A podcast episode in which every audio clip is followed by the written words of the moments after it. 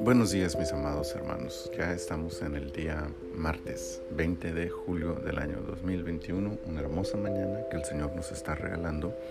Y estamos en la temporada 5, el episodio 19 de nuestro devocional en su reposo, una reflexión bíblica capítulo por capítulo de la palabra del Señor.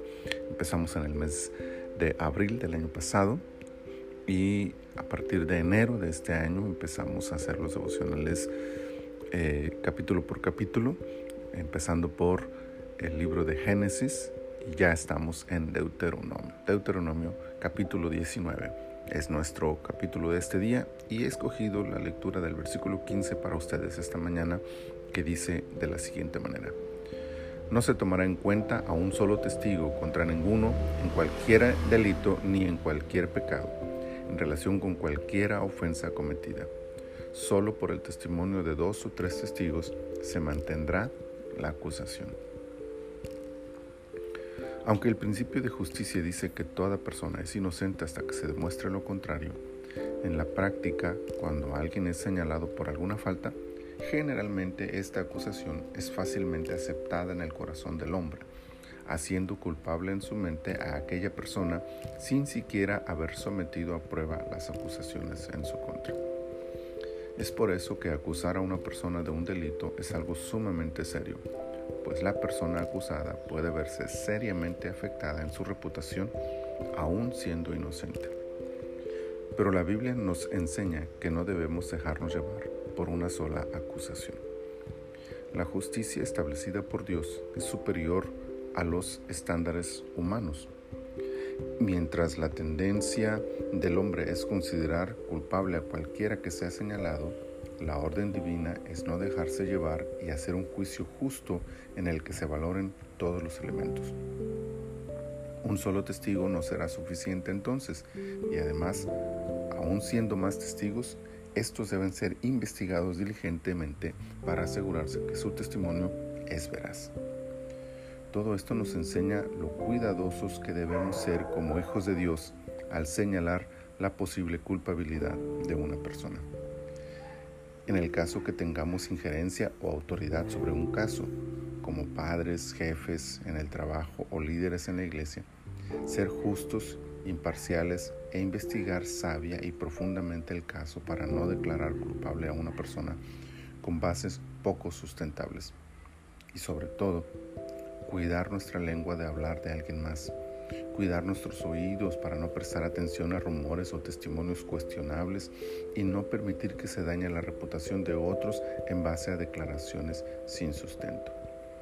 Evitemos hablar mal de los demás. Si alguien viene a decirnos algo malo de otros, no sigamos la corriente.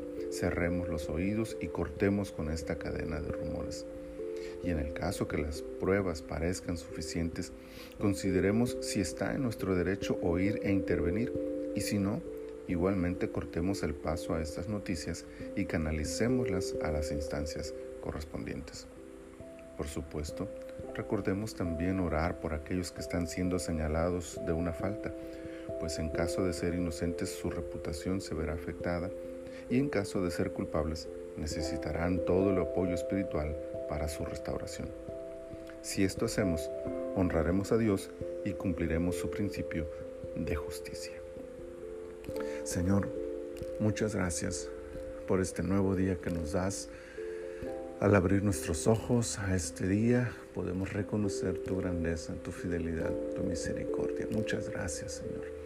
Gracias por esta palabra también, de esta reflexión de este día en la que nos recuerdas que debemos ser cuidadosos, que debemos ser temerosos y que debemos ser justos, no desde la óptica humana, sino desde tu justicia, que es superior a la del hombre.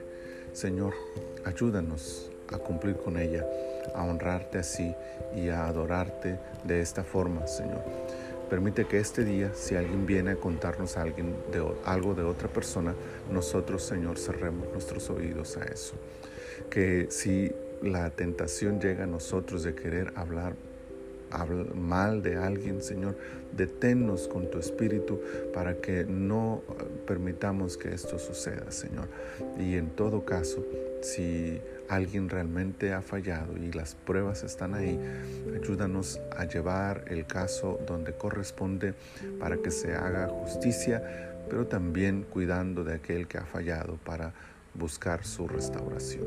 Señor, muchas gracias por tu palabra y ahora, Señor, nos ponemos en tus manos este día para que tú te glorifiques en nuestras vidas y en todo, Señor, te demos a ti la gloria y la honra. Muchas gracias te damos, Señor. En el nombre de Cristo Jesús. Amén. Amén. Mis amados hermanos, el Señor les bendiga abundantemente.